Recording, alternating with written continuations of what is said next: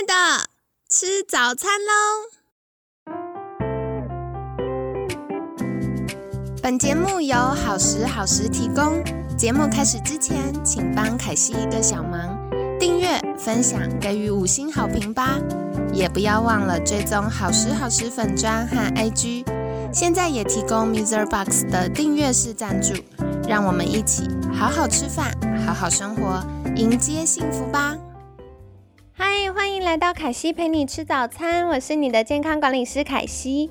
今天呢，很开心邀请到凯西的好朋友饮食哲学陈玉涵营养师。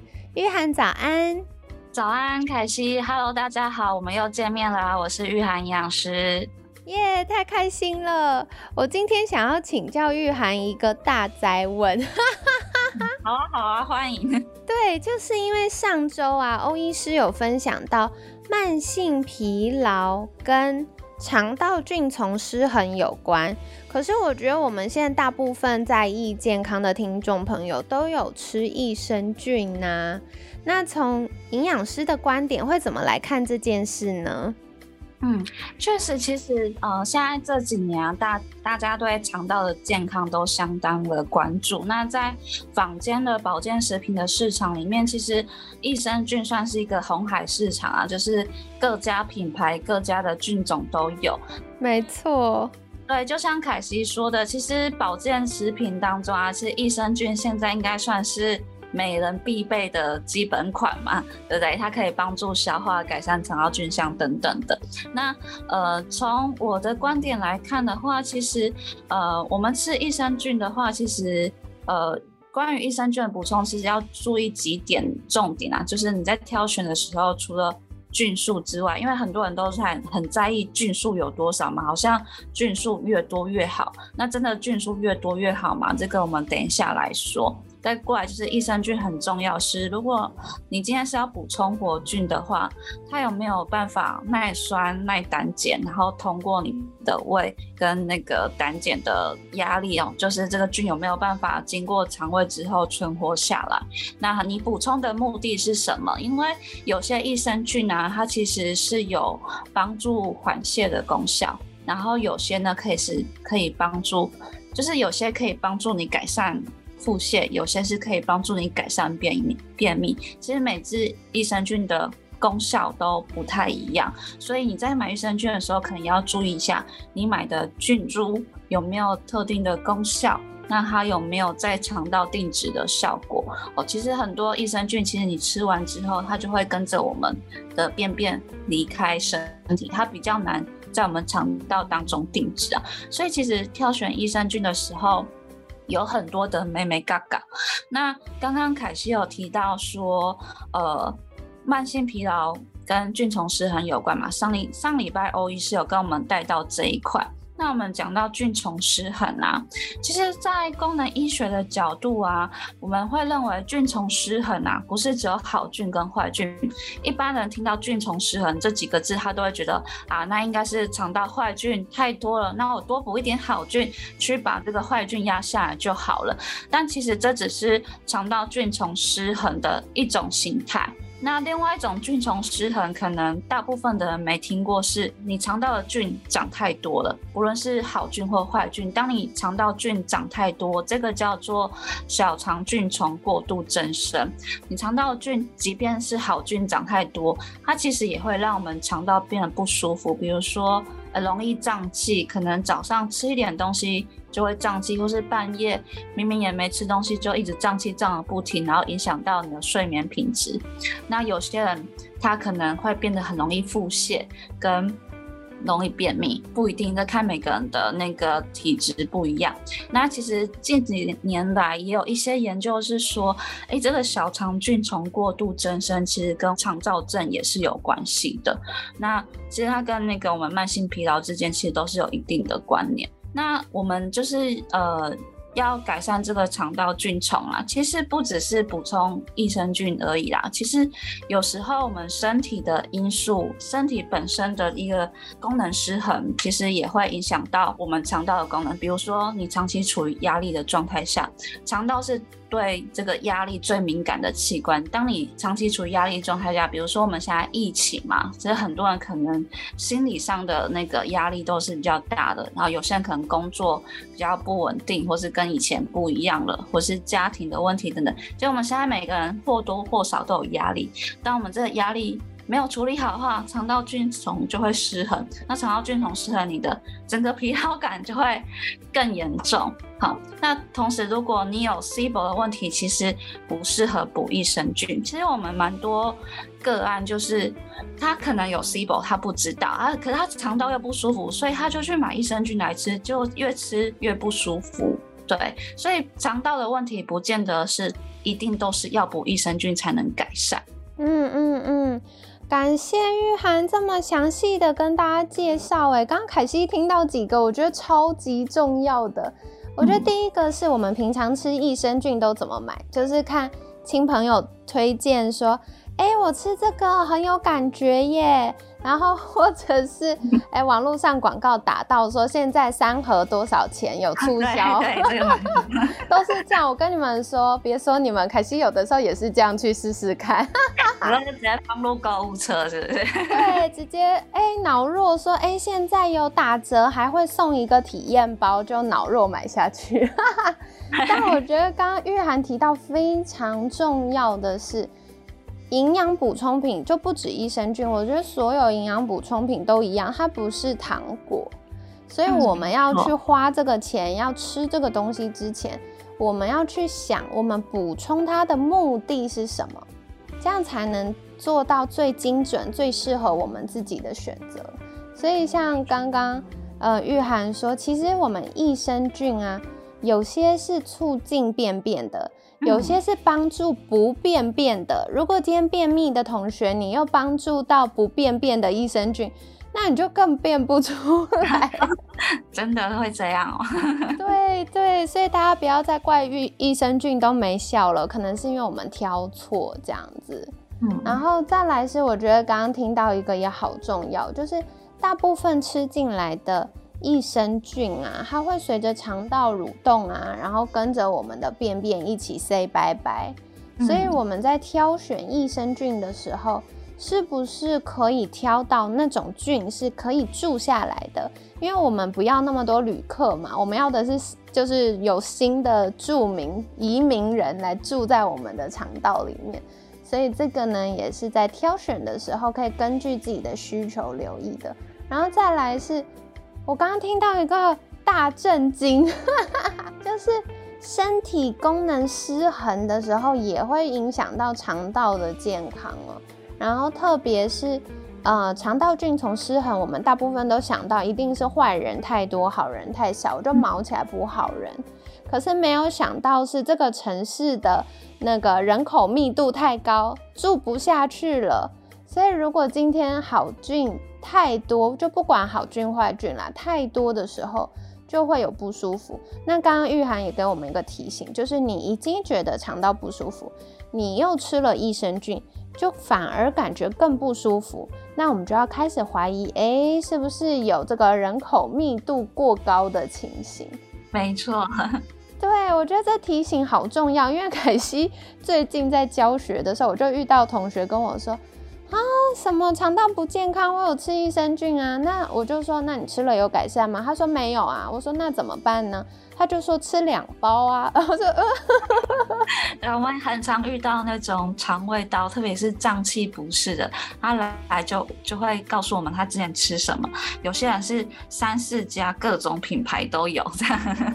对，然后我说，那你吃了有觉得变好吗？啊，有些可能就说没有更严重，有些可能会说，哦，我觉得第一个月的时候，我觉得有改善，可是第二个月就完全没有改善，还变得更严重。哦，对。然后一验出来，就很多都是典型的 C 波的问题，小肠菌丛过度增生。哎，那说到这个，凯西就很想要请玉涵来跟我们分享，什么是 Cibo？小肠菌虫过度增生是什么呢？哦，小肠菌虫过度增生，它讲的是，其实我们都知道肠道里面有益生菌啊，或者是呃一些细菌在里面共存嘛。那其实这些微生物主要它生长的位置应该是要在大肠的位置，而不是在小肠。可是今天我们可能有做一些，比如说腹腔的手术，或者是呃，你可曾经呃呃有一段时间很常在使用抗生素治疗，或者是呃你可能呃经历过一个很大的压力的期间，那。这样的状态其实都会干扰到我们的肠道菌，让这个肠道菌往前跑到我们的小肠去生长。那这些菌它本来是要在肠道，它跑到小肠去的话，那不是它原来该待的地方，那它可能会在小肠这边去利用我们还没消化完的食物去做发酵，所以就会很容易产气，那就会容易有胀气的问题发生。哦，原来如此。讲到这个，凯西就想到以前的经验，因为以前我就是有一段时间，一方面工作很忙，就三餐不定时啊，然后呃晚上又很晚睡啊，然后工作压力又很大。那这种时候，身为健康管理师，我就觉得不能再肥累下去了，一定要对自己的健康做一点什么事。所以那时候我就很认真吃营养补充品，那当然一定也有吃到益生菌。然后另外是，我觉得一般大家都说不能吃精致糖类啊，然后不能够红肉吃太多啊。那我就想说，哎，吃青菜很健康，我就毛起来狂吃青菜。那个青菜的量可能是我平常摄取的量的三倍这么多。然后后来我真的就像玉涵说的。胀气胀到不行，而且我说如果胀气你会排气，就是会放屁就算了，它就是胀到你肚子都打结，都想排排不出来，就好不舒服哦。对，这个我我也感同身受，因为我之前呃前一胎怀孕生小孩前有做抗生素治疗，那我当时也对 SIBO 这一题不熟，那我当时做完抗生素治疗，我也没有特别再去呃补充一些。补充一些益生菌来平衡我的肠道菌，因为抗生素好菌坏菌通杀嘛。那我当时生完小孩，就是当时生完小孩，其实身份的转换，然后再加上适应妈妈的生活，新手妈妈生活，其实那时候的心理压力是大的。然后再加上月子餐。就是很健康，也吃了很多蔬菜。我当时坐月子的时候，我也是胀气胀到一个不舒服，我不知道为什么。然后一直到我后来接触这个 Cibo 的领域之后，我才知道，原来我那时候胀气的原因可能是因为 Cibo。哦，那接下来又想请教玉涵是，如果听众朋友们听到这边，发现自己长期的肠道不舒服或者是胀气。有可能好像跟刚刚凯西或玉涵的经验有点像，就是哎，好像有这个 SIBO 的情形。那我们可以怎么样改善呢 C 波的话，如果要确定的话，常我们还是会建议做检测啊，因为不见得所有的脏器都是 C 波有些脏器可能就是消化功能不好。那像我们自己的经验就是，呃。来的个案，如果他疑似是 C 波他在做呃检查到我们解说报告之前，就是我们可能会先给他一些消化酵素试试看，看这个补充消化酵素有没有好很多。那如果没有好很多，他有可能是 C 波这样的状况。那检测出来结果发现确实也是 SIBO 的话，那我们就会做专门的 SIBO 的疗程，就是一开始先不能补充益生菌，我们要先用一些抗生素先把肠道菌先减少。然后同时修复你的肠道，再补充益生菌，这样子。嗯，所以这个也是需要，呃，大家如果怀疑有相关情形的可能，那我们还是需要找专业的医疗人员来协助我们。这样对，因为它牵涉到杀菌的过程，所以还是要找医疗人员会比较适合。对，没错。嗯，那但是如果我们哎没有到 SIBO 这么严重，我只是单纯想说，在这个疫情期间或接下来秋冬那个流感盛行的时候，我可以提升自己的健康防护力。嗯，那我们有什么方法可以帮助我们增加肠道健康呢？哦，肠道健康其实除了补充益生菌之外，就是我们先撇开 SIBO 的议题，就是如果针对凯西刚刚问的，就是我们要促进肠道健康，其实除了益生菌之外，就是饮食啊，我们的饮食里面其实纤维、蔬菜、水果这些真的都蛮重要的。对，另外就是呃，如果你本身呃肠胃道可能有一些肠漏症的问题的话，其实也可以多喝一些炖类的东西，或者是带有黏液的蔬菜，比如说丝瓜、秋葵啊、山药这些。可它这些带有黏液的蔬菜，其实都可以帮助我们修复我们的肠道，或是我们在。料理的时候可以，呃呃，用一些姜入菜，这些姜呢，对我们肠道的黏膜的保护都很好。其实肠道健康其实不只是菌相要好，肠道的黏膜也要完整，你的肠道功能才会好。对，那再过来就是很重要是要舒压。在生活当中，因为我们现在现在每个人一定都有压力啊，不不论是经济压力、工作压力或生活压力，或是疫情让你觉得很焦虑，其实。肠道对压力相当的敏感。那如果你长期处于压力状态下，你你就算很很认真的吃饮食，或者是很注重养生，但是你没办法调节你的压力的时候，其实你的肠道也是会受影响的。所以，如果我们今天想要这个肠道免疫力好的话，其实你在生活当中找到一个适合你的输压管道是很重要的。嗯，太好了，感谢玉涵。所以其实也回到我们昨天跟大家分享，饮食这件事情不是只有吃饱而已，更重要的是也跟我们情绪、心理健康有关。嗯，所以如果呃想要帮助我们肠道越来越健康，提升健康的防护力，很重要的就是呃肠道的健康，包含像肠黏膜啊、肠道的菌虫平衡呐。营养素的吸收啊，等等，这些都是相关的。那我刚刚呢也好喜欢玉涵跟我们分享到，就是有的时候啊，胀气有可能是消化不良，也有可能是小肠菌丛增生。对。那除了要找医师检查之外，如果对于大众就是没有到这么严重的状况，大众想要健康的。可以喝一些炖煮类的汤汤品，就是有营养的这种。那嗯，凯西自己蛮喜欢喝像鸡汤啊、鱼汤啊。但如果是有勾芡的，不要问我说什么玉米浓汤啊、肉羹汤这种不算哦。对，所以提醒大家一下，然后再来是黏黏的东西，比如说像丝瓜、秋葵。或者是我们有很棒，我以前听过中医说，就是姜啊，我们平常呃做菜用的姜是老百姓的人参，所以 大家可以适度的用一些，对，适度用一些入菜是非常棒的。好的，那今天呢也很感谢玉涵跟我们分享很多哦，包含了益生菌的选择。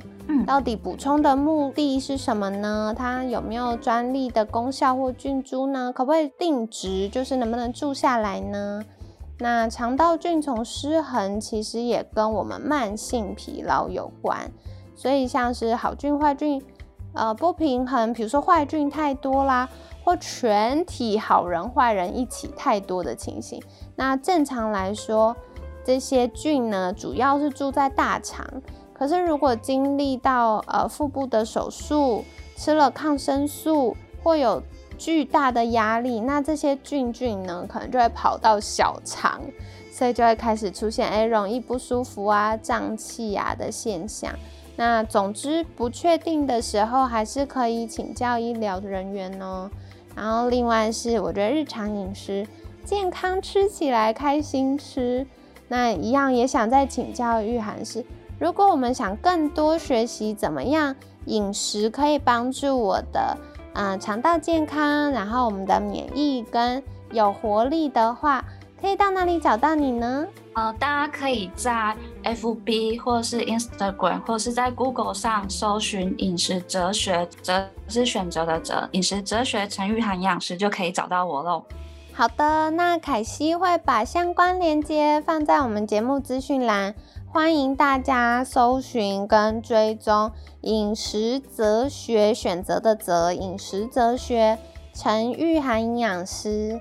那我很喜欢玉涵会分享一些很贴近生活的健康小技巧或一些生活的发现，那看起来就会很温暖，然后又可以哎有不同的观点哦，那跟你们分享。